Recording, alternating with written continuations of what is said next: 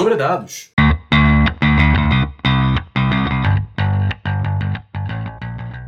O assunto de hoje é uma coisa que talvez você não tenha ouvido falar, mas está por trás de tudo.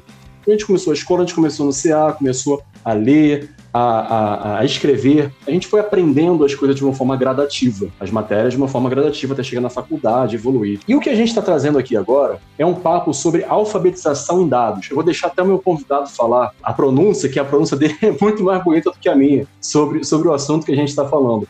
Mas o que consiste isso? Isso consiste numa capacidade de você ler, trabalhar, analisar e se comunicar com dados.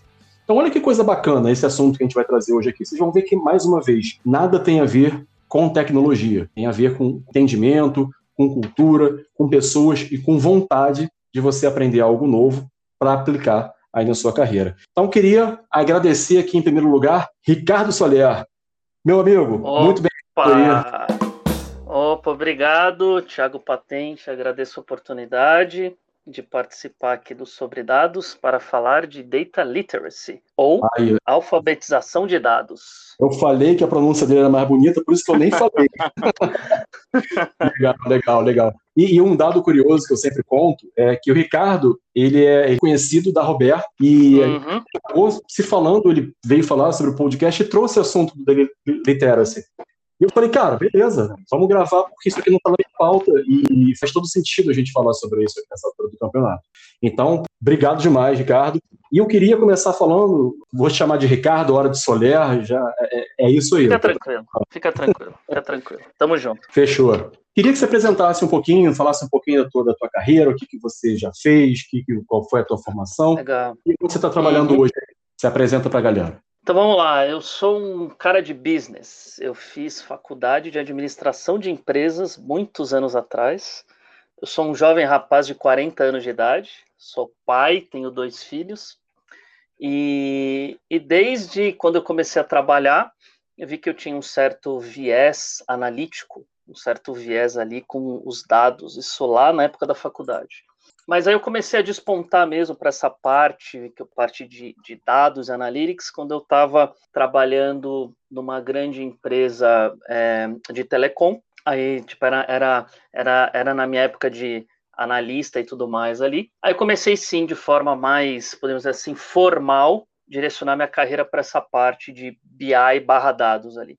Legal. Aí comecei numa ascendente, então, eu sempre fui um cara que fiz muitas análises, muitos reportes, muitos dashboards. Eu sempre contei muita história com os dados, assim. Mas aí, ali em 2016, que eu, que eu virei executivo de fato de dados e analytics numa grande empresa de educação. E estou, então, desde então, é, no mercado de educação, desde 2016 até agora, essa parte mais de gestão de dados, gestão de analytics, liderar times, estratégia, tática de dados e analytics. E o, o, então hoje eu tenho uma, uma estrutura aqui dentro de uma empresa de educação, onde a gente consegue, de uma forma mais estruturada, é, desenvolver uma série de produtos de dados, né, sempre vinculado, obviamente, às entregas de valores que a gente precisa entregar. Pô, então você está no lugar certo, porque você está tá no mercado de educação para falar sobre a alfabetização de dados. Aí, ó, a dobradinha. Exa Exatamente isso, né? Aqui eu Exato. costumo dizer que é, casa de ferreiro, espeto de ferro, tá? Porque Opa. a gente precisa, é, a gente precisa mesmo numa empresa de educação é, ter esse, esse né, por, por ensinar, né, o gosto pedagógico, porque a gente tem que ensinar as pessoas que trabalham com a gente todo dia e, e ensinar o quê? A literacy, que é o que a gente vai falar aqui, ensinar dados, Exatamente. E é algo que eu, que eu venho batendo muito na tecla, que até um dos maiores motivadores de eu criar o podcast foram que muitas pessoas me procuravam para perguntar, cara, o que, que eu faço? Porque não tem. Por onde eu começo? Eu vou estudar o quê? Power BI? Se eu fizesse uma pesquisa, talvez 72,4% das pessoas brincando. É, me, me, abordavam nesse sentido. Estudo Power BI, estudo Power BI, porque é o que está mais latente no mercado e a galera enxerga. Mas, pessoal, a gente não, isso aqui que a gente vai conversar não tem a ver com ferramentas. É, a ferramenta ela é, uma, é um viabilizador de tudo aquilo que a gente faz, mas a ideia, a parte de você se entender os dados, se alfabetizar em dados, é, não levem isso para um lado é, pejorativo no sentido, não, eu vou começar a me alfabetizar, vou, vou, voltar a ser criança, de forma alguma, galera. Até eu e, Soler que estamos aqui, com certeza uhum. tem coisa que a gente não sabe e que a gente aprende todos os dias. Então a gente está aqui para bater esse papo. E Soler, já que você falou sobre esse assunto, conta um pouquinho para a gente aí do que do, eu, eu falei aquele pequeno conceito ali no início, mas eu queria que você explicasse um pouco mais aí. É o seguinte, é uma é, vamos chamar assim, que é uma habilidade, podemos dizer assim, uma habilidade de ler os dados, tá? Trabalhar com os dados e comunicar os dados de forma adequada no contexto apropriado. Então é como quando a gente começa a aprender, por exemplo, o idioma, o inglês. É, então quando a gente começa a aprender um idioma, a gente começa lá do básico, então a gente começa com, né, com as palavrinhas básicas, com o verbo to be e tudo mais, a gente vai num crescendo, intermediário, depois avançado, fluente, etc. Para é, dados é a mesma lógica. Então a gente precisa é, entender que a gente precisa falar dados, que é o speak data que a gente fala. Excelente. Como se fosse uma nova linguagem.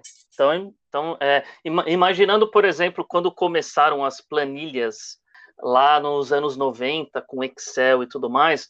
Imagina como pegou, não foi essa cê, transição, né? Tu pegou o Lotus 123, Ricardo? Eu peguei, eu peguei. Aí, da antiga, então eu, tamo junto. Eu peguei. Peguei tamo o Lotus 123 na escola, olha isso, tava ali no começo do colegial. Boa. É, então, imagina como que não foi é, a entrada do Excel nas empresas na época. Então, as pessoas não conheciam as planilhas eletrônicas, elas tiveram que aprender, ou aprendia, ou aprendia, ou você estava fora do mercado, porque era uma nova forma de trabalhar com os dados na época. Isso certo. 25 anos atrás. Hoje mudou um pouquinho.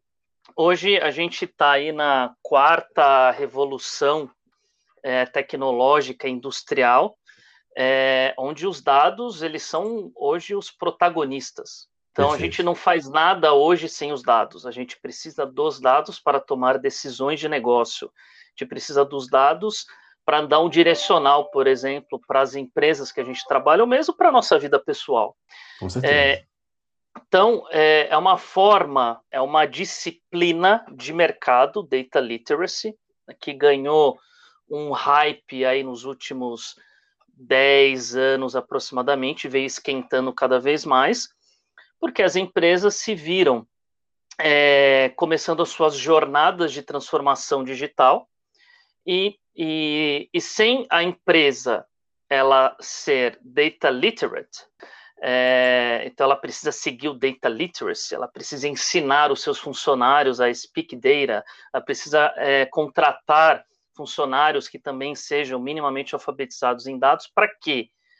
Porque é, a empresa, ela sendo é, data-driven, que a gente fala, né, que é drivada em dados, onde ela toma todas as suas decisões com base em dados, só assim uma jornada de transformação digital ela consegue ser bem sucedida. Então, toda jornada de transformação digital que a gente conhece no mercado e que foi bem sucedida teve como protagonista os dados é, de, de, dos funcionários terem esse mindset analítico muito bem desenvolvido, né, muito bem trabalhado, é, para que a empresa conseguisse atingir essa maturidade analítica e assim conseguir gerar mais e mais valor com os dados disponíveis na empresa. Tá? Perfeito, tá? perfeito. Então, de uma forma bem genérica, o data literacy é isso. Beleza.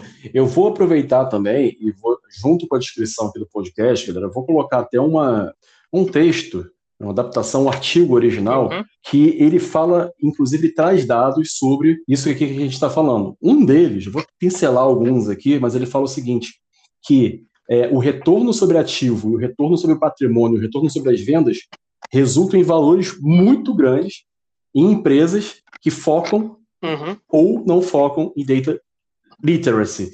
Ele está falando sobre, vou falar o valor aqui, entre 320 e 534 milhões de dólares. Ou seja, tem um artigo falando sobre isso, acredite você ou não, eu convido vocês a darem uma olhada para entender um pouco mais a profundidade desse negócio. Ele traz indicadores, ele fala que o estudo é, é, constatou que 76% dos principais tomadores de decisão de negócios não confiam em, as suas habilidades de tomar decisão baseada em dados. Uhum. Ou seja, uhum. Tem um caminho muito grande para ser percorrido aí, certo, Soler? Tem bastante, viu? Mas é uma questão da gente é, desenvolver bastante a nossa criticidade, né?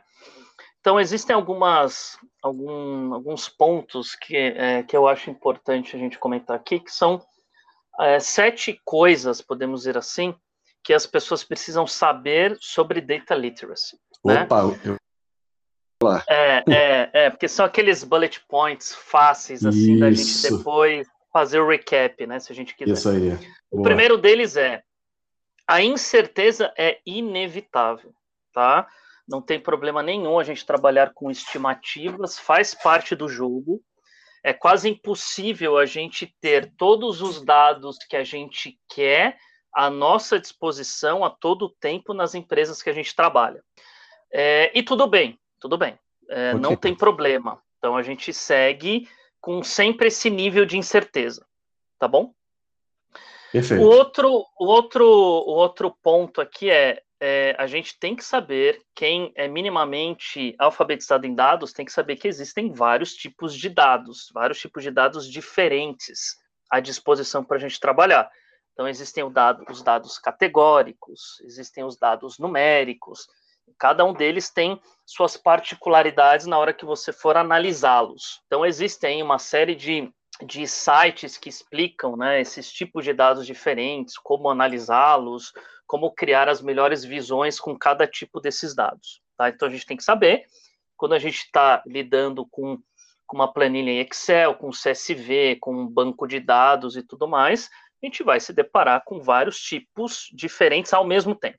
É, outro bullet, as fontes de dados que a gente é, se depara, elas importam e muito. Então, como a gente precisa, como analista de dados, eu, eu vou é, me incluir tá, nessa denominação de analista de dados, acho que tanto faz o cargo Com aqui, tá? certeza. Tá?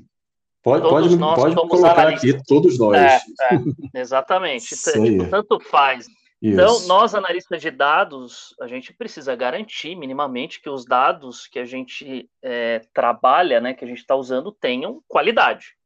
Então, para isso, a gente precisa ser crítico, mais uma vez.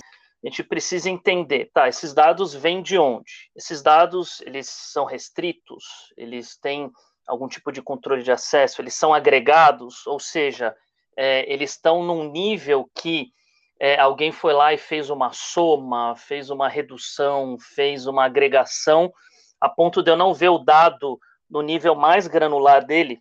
Perfeito. Esses dados são normalizados, não são? Então, a gente precisa entender que as fontes dos dados que a gente está trabalhando são importantes e influenciam na nossa análise. Outro ponto, é, é, muito importante, muito mesmo, a gente ter dados organizados dentro da empresa que a gente trabalha. Então não adianta nada eu ter um banco de dados na empresa com uma série de tabelas disponíveis, se ninguém sabe o que tem lá dentro, se a gente não sabe quem é o dono, se a gente não sabe com que frequência esses dados são atualizados. Então a gente, então aqui é uma lógica de catalogação de dados que entra também, que é uma outra disciplina importante em dados. Então eu preciso catalogar os dados que eu tenho à disposição, né, para que o usuário quando ele for fazer as suas análises, ele, ele saber o que tem disponível e selecionar o que ele quiser para fazer suas análises. É, isso é uma então, dor é um grande, cara. Isso é uma dor grande. Uma dor Às vezes, gigante. Você coloca a informação no ar, a informação funciona, e até o crescimento acelerado que as empresas têm hoje, eles precisam escalar esse conhecimento de alguma forma. Então, o que, que acontece? Que você precisa investir nessa parte de catalogação, documentação, para que aquela coisa se, se, se autossustente, porque senão você, toda, toda pessoa que entrar, você vai parar todo mundo para explicar tudo de novo. E o principal, se aquilo não for atualizado, o conhecimento fica na cabeça uhum. das pessoas e vai embora com elas. Exatamente, exatamente. Então, documentar os dados que você tem na empresa é fundamental. Exatamente. E aqui entra um, um adendo importante. Então, a gente começa com o data literacy, a fazer uma, uma comparação com os dados que eu tenho na empresa. Então, não adianta nada você ter uma série de dados à disposição, sendo que você não tem gente habilitada, alfabetizada em dados para consumir esses dados. E vice-versa. Não adianta nada eu ter é, vários analistas muito bons alfabetizados se você não tem dado disponível para eles trabalharem. Então, é, a parte de ter o dado disponível e ter gente que saiba usar os dados anda sempre em paralelo e de mãos dadas. É, outro ponto importante: os dados frequentemente podem nos contar histórias diferentes. Então, por exemplo, se eu, Soler, pegar a base A e o Tiago Patente pegar a base A para a gente fazer a mesma análise, com hum. certeza sairão resultados diferentes. Né? Você está tá dando é. um exemplo que eu sempre uso, cara. Ninguém, se você é. botar 100 pessoas, pegar uma base, não, tirem os insights aqui, tire, mas pode ser alguma coisa parecida, mas, cara, é igual digital, ninguém faz igual. Exato, porque cada um né, tem o seu DNA, tem a sua personalidade que a gente coloca quando a gente faz as nossas análises. Assim como quando você aprende o inglês, você vai falar de um jeito, eu, né, e eu vou falar de um outro jeito quando eu aprendo inglês. Aqui é a mesma coisa. Existe sim muito muito histórico das pessoas, muito viés daquilo que a gente acredita, aquilo que a gente não acredita, e a gente coloca toda essa carga quando a gente é, constrói as nossas análises com os dados. E tudo bem. Outro ponto importante é, aí sim, um dos pontos mais importantes, uma vez que você se deparou com todos esses cinco pontos anteriores, é agora você vai compartilhar a sua história com os dados, né, de uma forma que faça sentido para aquele contexto correto, para aquele problema de negócio que você se deparou, você precisa responder com uma análise de dados. Então, aí sim, aqui a gente começa a entrar um pouco mais em análises, em técnicas de visualização de dados, fazendo uma, uma descrição do dado, entendendo a distribuição, fazendo comparação entre variáveis. Aí sim a gente entra em algo um pouco mais elaborado, mas tá vendo? Aqui é uma das últimas partes. Exato. Antes tem toda ali uma parte mais de soft skills, né? A gente entender parte dos dados, de onde vem, questionar, perguntar, entender a importância da organização e tudo mais, só para depois você começar a pôr a mão na massa de fato. Isso, isso que, você, que você, falou, Ricardo, eu vou pegar só um ganchinho rápido, porque, cara, é claro, muito importante claro. o que você falou, que é o seguinte. Teve um conceito que eu, eu estudei um tempo atrás que eu achei muito bacana e simples, galera. Vamos falar sobre os três A's de dados. O dado precisa ser auditável, acessível e acionável. O que, que significa isso? A primeira coisa que vocês têm que fazer é ter. Você está criando uma empresa do zero. Vamos supor aqui, vamos botar uma situação extrema. Cuide de, dos seus dados, aonde eles vão ficar, em relação à tabela, em relação à informação, para que aqueles dados já nasçam de uma forma que ele não vai ser, cada pessoa diferente da empresa vai tratar ele de um jeito. Então, né, nem, nem um, se você fez 100 vendas no mês, você fez 100 vendas no mês. Um departamento, se ele está olhando 80 e o outro 120, eles têm que ter uma explicação. O que tem 80 é. talvez tem que ter um corte de alguma de algum outlier, e o que tem a 120 porque ele olha um período diferente de fechamento de mês. Então, é importante que isso esteja claro, claríssimo. Ele precisa ser acessível depois dessa camada. As pessoas precisam utilizar.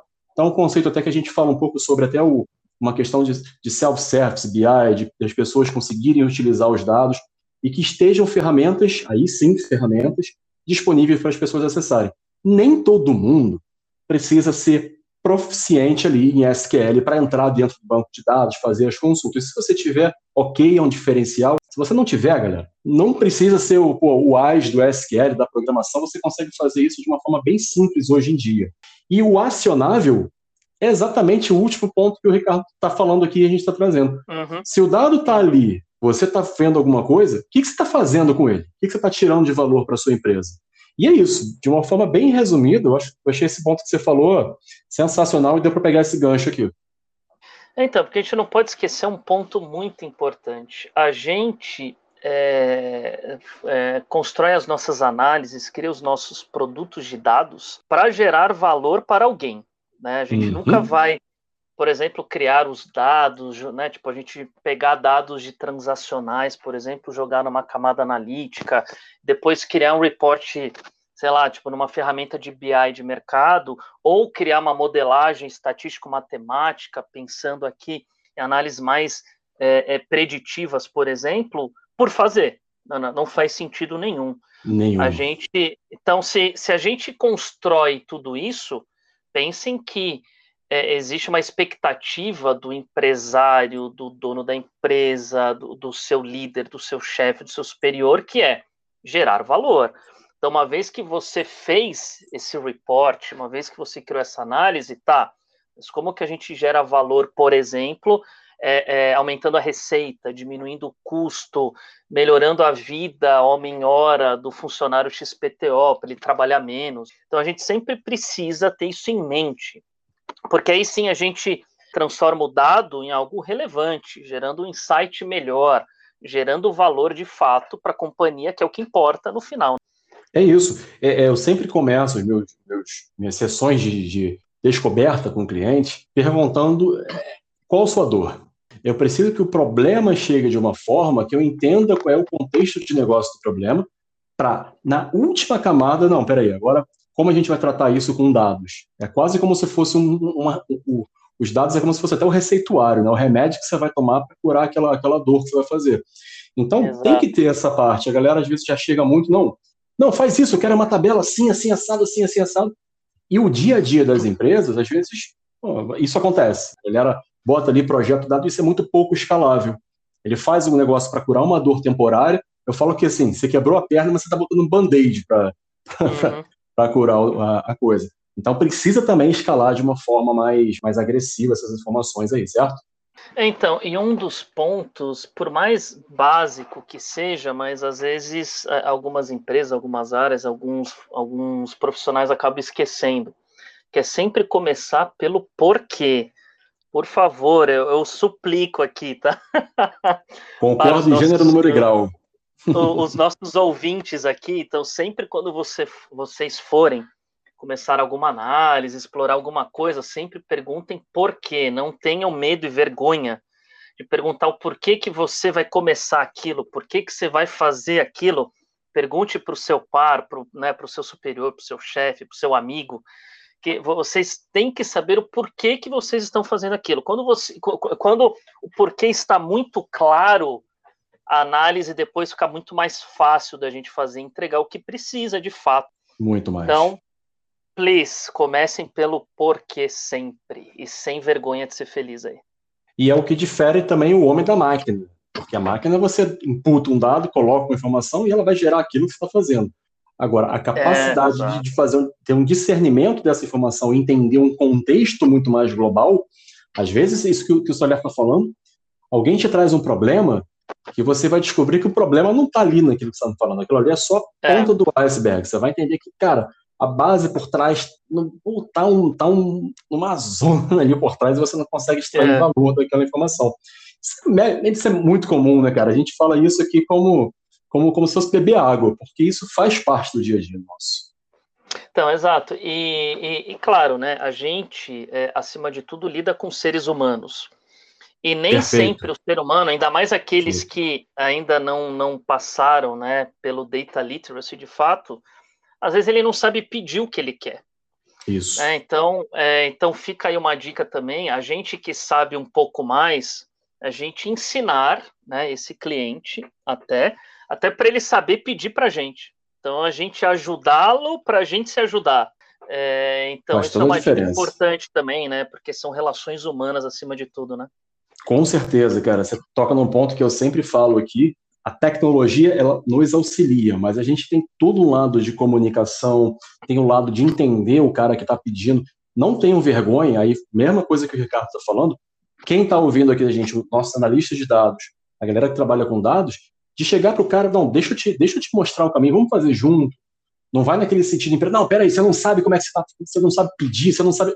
Não, faz uma abordagem ali, junto, ombro a ombro. Galera, eu falo de toda, de, de com, até com, com reconhecimento de causa. Faz toda a diferença. Faz toda a diferença na vida uhum. de quem trabalha dessa forma. Então a coisa fica melhor para você, para quem está pedindo e, consequentemente, para a empresa. Os resultados vêm muito mais, muito mais, com, com, com muito mais robustez.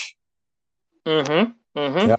E, e, e, só para fechar aqueles sete itens lá que eu estava falando, que eu parei no sexto. Ótimo. O, o último item, que é para fechar com chave de ouro, né, das sete coisas que a gente deveria saber sobre o Data Literacy é Você não precisa saber tudo. É, então aqui entra a questão do aprendizado constante. Então, tenha consciência de que quando você começar né, a estudar sobre dados em todas as vertentes, você vai começar pelo básico, depois você vai para o intermediário, depois você vai para o avançado, depois você vai para o super avançado, fluente, etc. E, e ok, e ok, faz parte do jogo também não saber tudo, mas aqui é sempre vá atrás do conhecimento, que é importante. Isso. E, e Ricardo, é uma característica que a gente, a gente entende que é uma coisa importante para qualquer profissional. E como é, que, uhum. como é que você acha que vai ser o mercado de trabalho daqui? Eu já falo do presente, mas eu vou ser até mais tranquilo, vou falar do, do futuro, né? Como é que você acha que o cara vai, vai conseguir sobreviver sem essa habilidade? O que, que vai acontecer com esse cara que não parar para estudar um pouco mais sobre isso? Então, eu acho que vem muito ao encontro daquela analogia que eu fiz do Excel de 25 anos atrás. Então, os profissionais vão ter que aprender, vão ter que aprender, vão ter que começar essa jornada, né, de transição para uma carreira mais data-driven, podemos dizer assim. Exato. E aqui e aqui sim entram alguns pontos importantes para a gente falar. Um deles é o, o, o profissional, a, a, pessoa, ela não entrar em algumas armadilhas, né? Do tipo, ele tem que se preocupar menos com os hypes e mais com fundamentos. O que, que significa Boa. isso? Então, porque tem muitos profissionais aí que eles correm para aprender uma técnica, uma ferramenta da moda, né? Isso, e isso está errado. Isso Excelente. está errado. Por quê? Porque quando a gente aprende a dirigir, a gente não aprende a dirigir, por exemplo, o Celta, a gente não aprende a dirigir o Corsa, a gente aprende a dirigir carros, certo? Perfeito, então, perfeito. Aqui é o mesmo conceito. Quando você for aprender dados, aprenda fundamentos acima de tudo, porque indifere se você vai usar aquilo com Python, que é uma linguagem de programação super famosa, com R, que é outra super famosa também, ou se você vai usar um Power BI, um Tableau, um Click, que seja, né? Tanto faz. Quando você aprende o fundamento, fica mais fácil você passar por essa jornada do data literacy, tá? Esse é um dos pontos importantes. É, a tecnologia evolui de uma forma abissal, gente. Então, se você estiver preso a uma determinada tecnologia, Daqui hoje você pode estar tudo bem, beleza, é. Python. Mas beleza, daqui a pouco vem uma linguagem nova e você Python, Python, Python, Python, Python, é excelente. Mas é sempre uhum. bom esse ponto para abrir o olho e entender o que, que a gente pode, pode falar melhor. Agora, Solé, me fala uma coisa. Como é que a empresa pode, pode fazer a parte dela também? Né? O que, que você acha que a empresa pode, pode fazer para fomentar que, essa, que, que isso seja estabelecido, que isso seja uma meta, que isso seja disseminado, uhum. que isso esteja no dia a dia das pessoas? Então, posso falar também com conhecimento de causa, porque numa grande empresa que eu trabalhei em educação, é, eu liderei a, a, parte do data literacy lá, né? É, então, acima de tudo. Conta mais, conta mais que eu gostei dessa parte, vai. Vamos lá, vamos lá. O, nessa empresa aí que tá, o, o, importante foi a gente tem que ter sponsor, a gente tem que ter aquele cara que vai falar assim para você de forma bem corporativa, alguém com bastante poder, podemos dizer assim. Se for o presidente, melhor. Falar, não, agora a gente vai estabelecer o data literacy, a cultura, é a, a, a mudança né, do mindset para algo mais analítico, para a gente mudar o nosso patamar analítico da empresa. Isso veio muito ao encontro na época, quando a gente começou também a jornada de transformação digital nessa empresa. Então, a jornada de transformação digital, ela foi um gatilho para a gente começar a jornada do data literacy. Uma coisa estava vinculada à outra. Por quê? Existe um, um gráfico que é, a gente faz a comparação do Go Digital, que é como a empresa ela, ela se mostra para o mercado de forma digital, versus o Be Digital, que é ela ser digital de fato, tá? Que aí sim, mudança cultural demora muito mais. Exemplo sim. prático. É, por exemplo, a gente aqui conseguiria criar um aplicativo né, para o mercado de um produto de dados XPTO muito rápido. Então, a gente consegue criar aqui, porque tem um monte de ferramenta disponível aí no mercado para a gente fazer, consegue criar, disponibilizar. Legal. Isso é o Go Digital. Agora, de fato, a gente aqui, a gente é o to be digital. A gente realmente pensa de forma digital? Não necessariamente. não necessariamente. Exato. Então, é uma, é, uma, é uma métrica legal para a gente acompanhar. Isso funciona muito bem em grandes empresas, é, onde é, é, essa jornada de transformação digital está acontecendo. Então, na época que eu estava nessa empresa de educação gigante, é, eu criei uma área chamada COI Analytics, que é o Center of Excellence de Analytics, o Centro de Excelência de Analytics. E, e, e, e, por intermédio dessa área, que aí sim, eu usei essa área, né? Então eu criei, comecei a fazer a gestão dessa área. Então eu usei o COI para endereçar o data literacy na companhia inteira, né? Então o que, que a gente fez ali? Tão simples quanto é começar a ensinar, é passar o conhecimento do que, que é dados, do que, que é o BI, do, né, do que, que é um relatório, um dashboard, uma análise. A gente começou focando bastante no, no, no data visualization, que a gente fala. Certo. Que é a parte ali de usar uma ferramenta de BI para a gente conseguir gerar valor com os dados ali de forma rápida. Né? É, é, é, então, é o que está então mais próximo da realidade da, de, da maioria exato. das pessoas dentro da empresa, faz sentido. Exatamente. As dores, elas costumam estar, tá, tipo, é o famoso 80-20 né?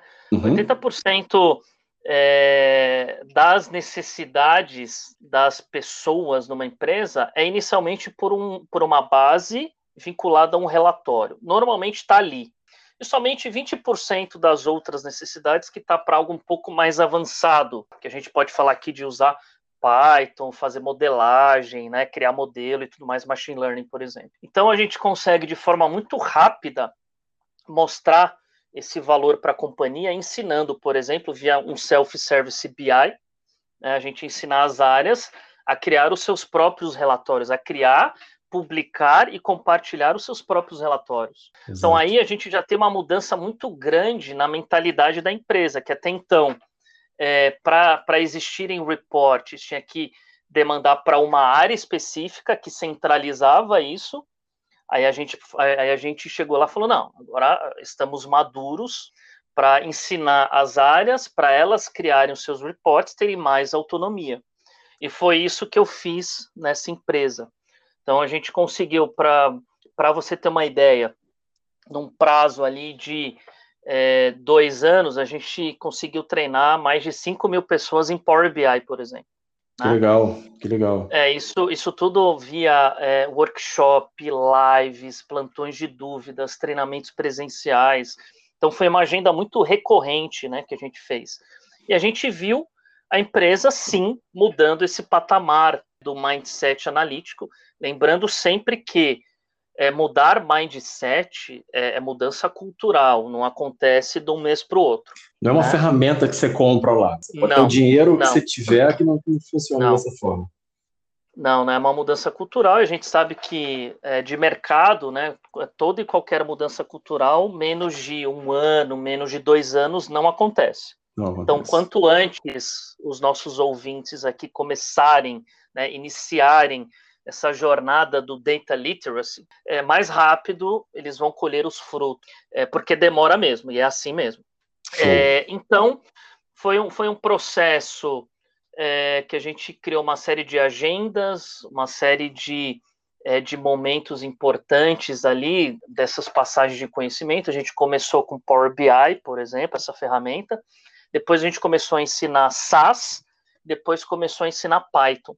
A gente começou depois a, a, a abrir um pouco mais o leque.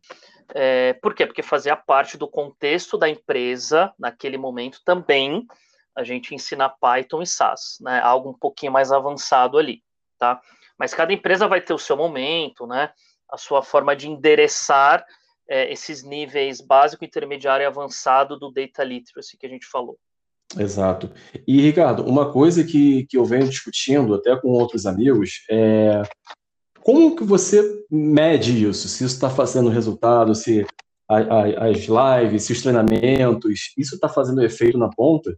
Porque se a gente está falando de dados, pode trazer dados para medir tudo né, nessa vida.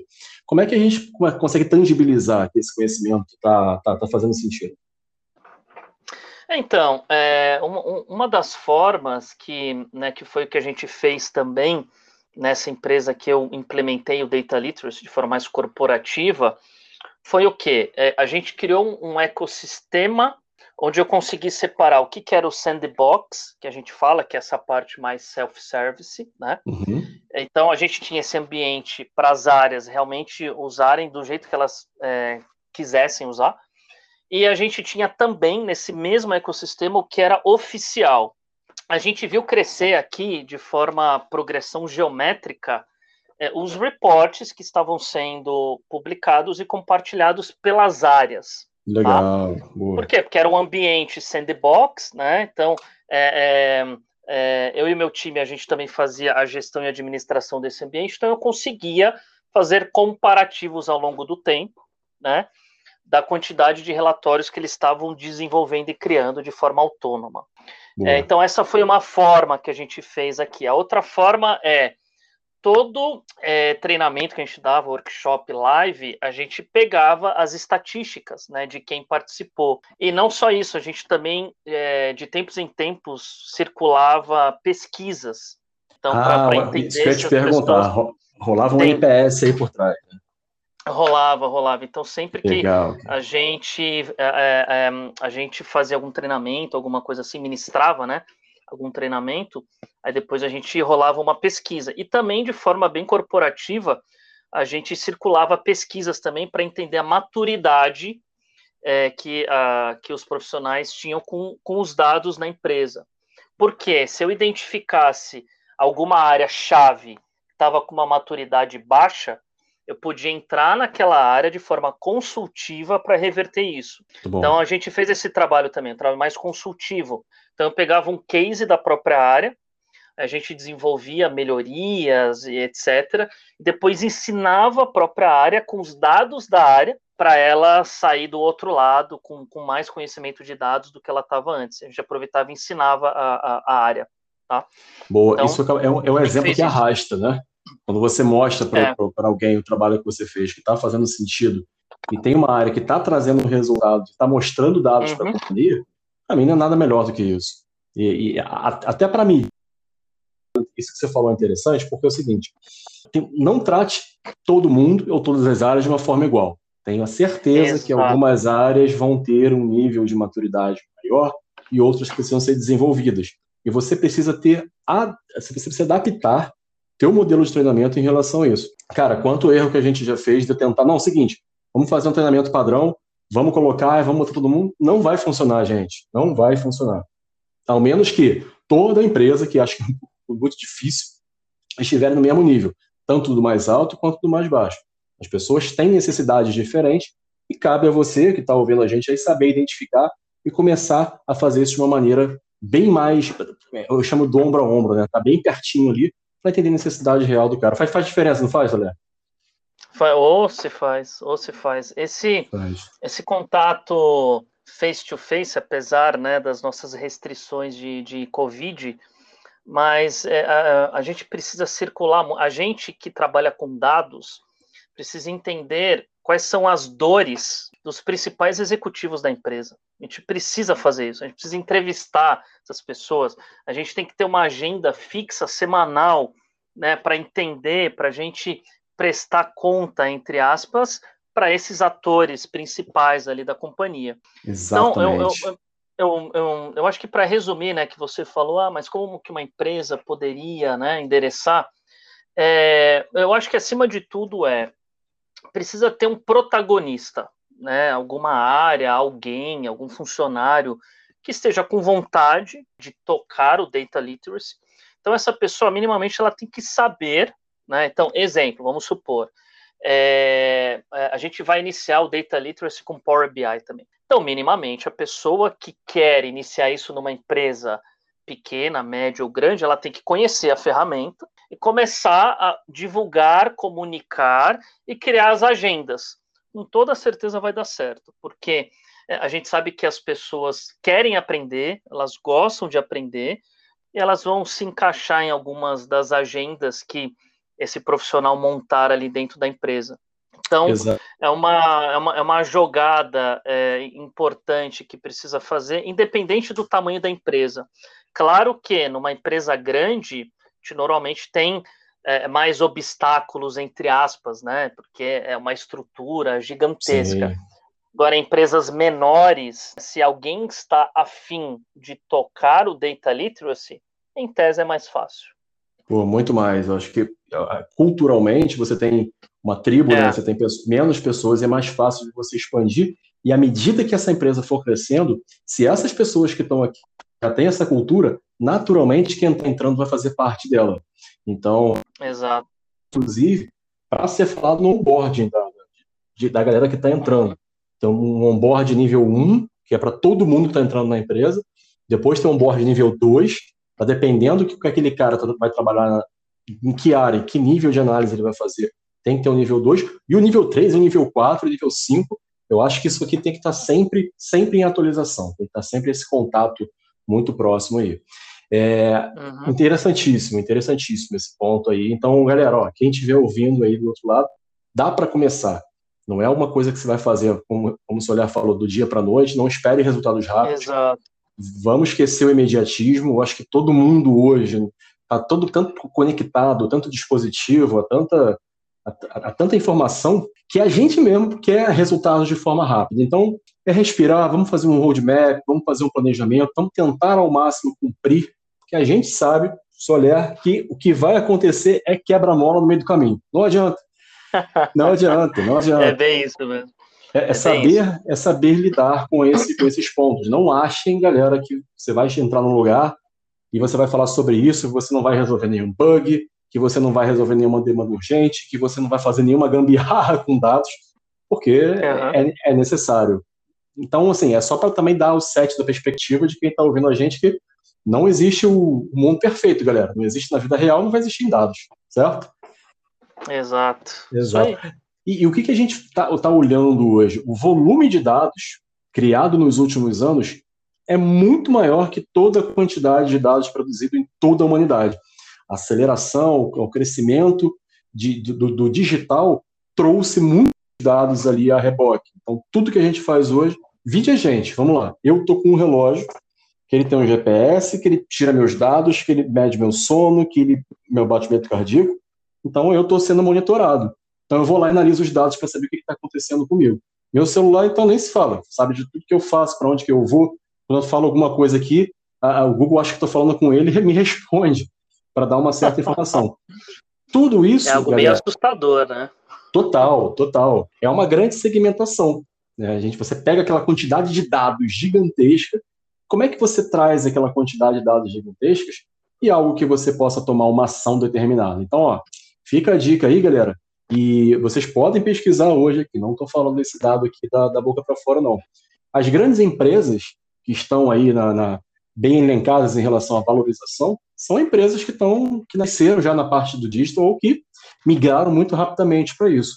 Que a gente tinha antigamente de empresas de serviços, de produtos mais tradicionais, hoje vocês podem olhar, é Google, Facebook, é, é, é, e, e, por aí vai. Eu acho que isso aqui é um dado muito interessante. Então, você que ainda está por fora desse mundo, entenda se você quiser fazer parte de um dia de cada vez mais empresas que trabalham com isso, eu acho importante você, você começar aqui. E era isso que eu queria te perguntar, Ricardo. Se quem ouviu ah. isso aqui agora falou o seguinte, não, peraí, eu quero, eu quero começar, eu quero estudar, que, eu posso fazer? Qual é o seu conselho? Aí a, sua dica mesmo em relação a, a, alguém que queira trabalhar, aí, aí a pergunta vai ser dupla. Ou queira trabalhar numa área de dados ou numa área de negócio. Você, assim como eu, é um cara também mega voltado para negócios e estratégia, que tem um background aí bacana de dados. Qual é a dica que você dá aí para a galera? Então, acho que é uma, é, uma, é uma questão de perfil também. É, mas, por exemplo, se você quer trabalhar com, com a parte de dados mais voltado para negócio, tem algumas coisinhas que você precisa desenvolver. É, uma delas é soft skills, não tem como. Tá? A gente lida com, com seres humanos, relações humanas, então é trabalhar inteligência emocional, adaptação, flexibilidade, criatividade, comunicação, que são é, habilidades que uma máquina, um computador não consegue fazer. Então, se a gente trabalha com business de uma forma geral, independente se é em dados ou não, desenvolva soft skills. Excelente. A outra Outra, outro bloco de habilidades, vamos chamar assim, que eu recomendaria é metodologias ágeis. É, é aprender o que, que é um MVP, o que é uma sprint, uma cultura fail fast, que é falhar rápido, teste AB, né, que, que é, é uma forma é, mais moderna, podemos dizer assim, da gente tocar projetos. Então, quando a gente olhava alguns anos atrás, que tinha um conceito cascata de projeto, que a gente falava, né, o conceito mais tradicional era, você ficava quatro meses planejando no ano, depois mais três meses executando, depois mais três meses homologando, para ver lá no final que estava errado, e às vezes Isso, você tinha exatamente. que voltar e, e replanejar, né? ou seja, perdia-se um tempão né, de, de, de, tempo e de dinheiro. Agora, Eu... com as metodologias ágeis, a gente é, é, pivota isso, a gente planeja pouquinho, executa pouquinho, entrega pouquinho, porém sempre. Então, é o que a gente fala, são entregas incrementais de valor.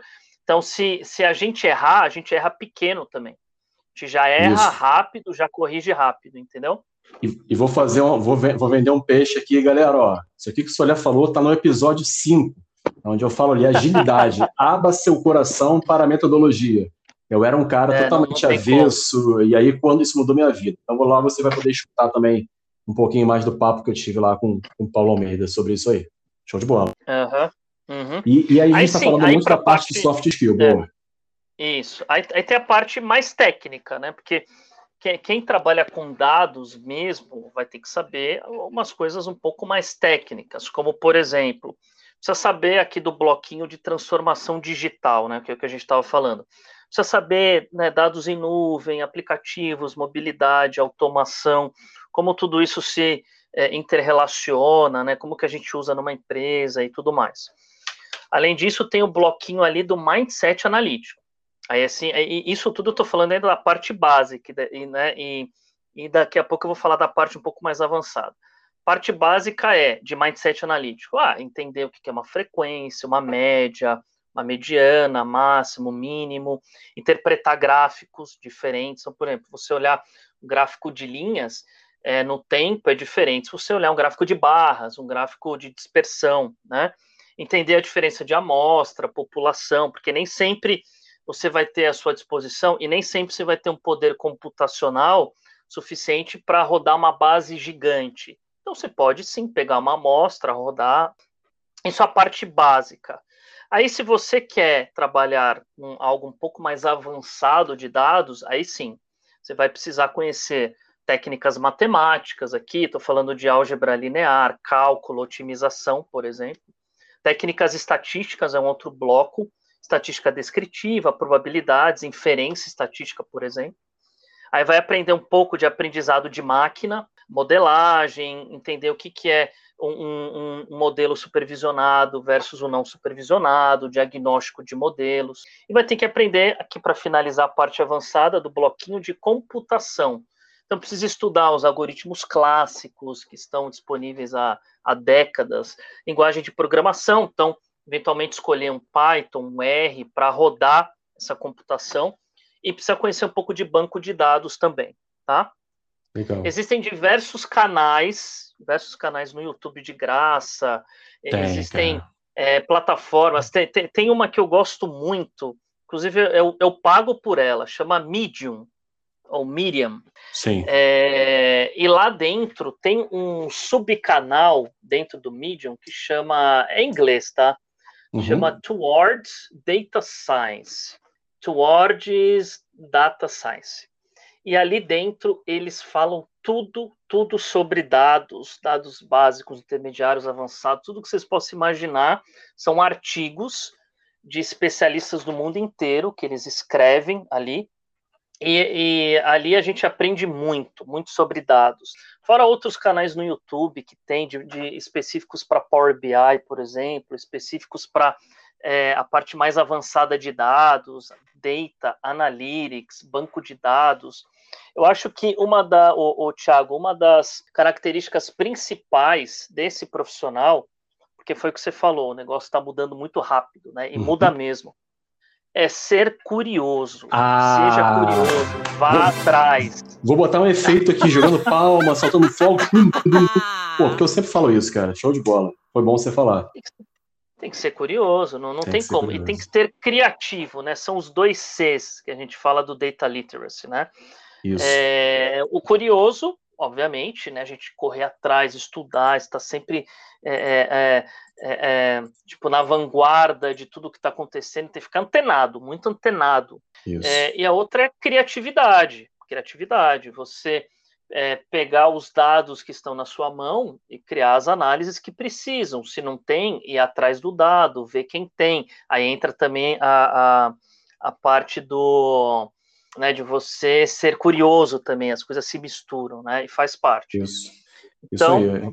Parte é da curiosidade é, é, é, o início de tudo. Fundamental, fundamental. Fundamental. Você precisa. Tem uma dica que eu dou aqui, eu já, já, já trabalhei com algumas pessoas, que às vezes, por característica, ainda são mais tímidas e reservadas e não, não, não perguntam muito por quê. Às vezes você está entendendo que aquela pessoa não está entendendo, então depois você, eu vou lá, faço uma abordagem. Uma dica que eu dou para vocês, galera, é o seguinte: está numa reunião Beleza, você não quer perguntar, não quer, tudo bem. Faz o seguinte, pega aquela palavra que você não entendeu, dá um Google naquilo ali, entende um é. pouquinho do que é aquilo, e depois chega naquela pessoa e, e, aborda. Olha que, poxa, você falou sobre isso aqui, você, eu tenho certeza, se tem alguém que está trabalhando com você, ele vai te dar, vai te dar todo o suporte. Eu faço isso até hoje, é, junto com o meu par de data engenharia. Tem muita coisa nova, tem muita, uhum. tem muita informação que vem ali que eu não conheço ainda, sobre novas tecnologias e metodologias. Então eu estou fazendo isso. Então, galera, eu mesmo estou com 18 anos nesse, nesse cenário e faço isso todos os dias. Não tem um dia que eu não leia uma página de um livro, leia um é. artigo, é. faça alguma consulta na internet, ou, no, lógico, no meu dia a dia eu estou falando muito sobre isso. Mas é, é, é show de bola. Soler, excelente cara, ponto. Pa parece, parece que não, mas Aí, ó, bateu o tempo aqui que a gente passa, passa voando que a gente. Cara, é tão bom falar. Eu sou muito entusiasta do assunto, assim como você, cara. Sentindo a tua abordagem ali, é. quando a gente é. fala. Que quem está falando muito. sobre esse ponto, pô, é muito legal. Uhum. Então, queria, eu queria te, te pedir aqui, você tá, tem alguma um perfil para a galera pode te seguir, se quiser olhar mais alguma coisa, ou te perguntar alguma coisa, de vez em quando eu recebo inbox aqui, eu tenho maior prazer, galera, em ajudar aqui quem, quem, quem depois vem me perguntar alguma outra coisa, sempre que eu posso, eu estou respondendo. Você está aí nas redes sociais claro. de alguma forma? Claro, claro. Eu estou é, forte no LinkedIn, então quem quiser me achar lá é Ricardo Soler. É, basicamente eu uso o LinkedIn. Eu uso o LinkedIn assim como, como foco. É, então também quem, quem quiser perguntar, quem quiser discutir, quem quiser qualquer coisa sobre dados, analytics ou qualquer outro tema, também estaria à disposição lá para ajudar. Legal. Então, mais um Solero aqui é mais um, um companheiro aqui na nossa pregação sobre dados, né? A gente quer, quer levar a palavra de dados aí para cada vez mais, mais pessoas, porque a gente sabe muito bem da importância sobre isso. E, cara, super, super esclarecedor. Tem coisa aqui que eu anotei, anotei os sete passos aqui. Quem não ouviu, galera, volta atrás e, e vai ouvindo ali de pouquinho em pouquinho, porque faz total sentido. Vocês vão entender que isso aí faz faz toda a diferença na vida de vocês e também na, no desenvolvimento profissional da carreira. Então, você que está ouvindo a gente aí, está querendo dar um up na carreira, está querendo migrar para um cenário, eu tenho certeza que quem conhece bem de dados tem aquele diferencial e vai ser bem reconhecido dentro de qualquer empresa hoje. Soler, te agradecer pra caramba. O Soler está falando do, de São Paulo. É, eu tô aqui na, na Grande São Paulo. Tô tá perto na... da Raposo Tavares aqui. Tá na Grande São Paulo. É, a te tecnologia já deixou a gente na mão tentando gravar. É, é, internet que não funciona, aí tenta botar a internet não funciona de novo e faz parte, galera. Ó, isso aqui é a prova de quando, quando, quando alguém quer fazer alguma coisa, a gente faz acontecer. Vamos fazer pelo telefone mesmo e, e vamos embora. Isso aqui é muito importante. Obrigado, cara. É um prazer, é um prazer te conhecer. E eu deixo o canal aberto para você aqui. E se quiser fazer a última, o último contato com a galera aqui, fica à vontade, tudo seu. É isso aí. Eu acho que só o último ponto bacana como mensagem é o seguinte: é, o mundo hoje ele é VUCA, é, que é o quê? Ele é volátil, incerto, complexo e ambíguo em inglês, né? É VUCA. É, e somente com é, a gente estudar, a gente entender o data literacy, por exemplo, a gente passar por jornadas de transformação digital que a gente consegue deixar esse mundo um pouco menos VUCA, para a gente conseguir entendê-lo melhor e gerar melhores insights com os nossos dados, gerando mais valor. Melhor fechamento, melhor é possível. Exatamente. E, e, e, uma última palavra que eu falo aqui é eu não vou usar, não vou, vou falar adaptabilidade, não. É você se adaptar aos cenários que você se encontra. Então, de tudo que a gente falou aqui, vê se isso funciona para você, para, reflete, vê se está tá de acordo com seus ideais. E não existe uhum. é, é, profissão melhor ou profissão pior. Existe aquela que é melhor para você, que você consegue, que você consegue ser feliz trabalhando naquilo, que você consegue também fazer uma diferença no mundo com aquilo ali, e que você também consiga ser remunerado, ser pago para fazer aquilo ali. Então, cada vez mais, tenta encontrar, olha para dentro de você e veja o que está fazendo sentido. Beleza, galera? Cardão, mais uma vez, obrigado, cara. Para quem está ouvindo a gente aqui, mais um episódio no ar. Eu acho que esse papo aqui foi muito esclarecedor, foi muito legal. E vamos lá, galera, alfabetização de dados. Eu acho que isso aqui é algo muito bom para quem quer começar, para a galera que é da área de negócio, cada vez mais quer entender sobre dados, para estar tá dando o próximo passo e destravando o lado analítico da sua carreira. Fico por aqui, abraço e até a próxima. Tchau, tchau.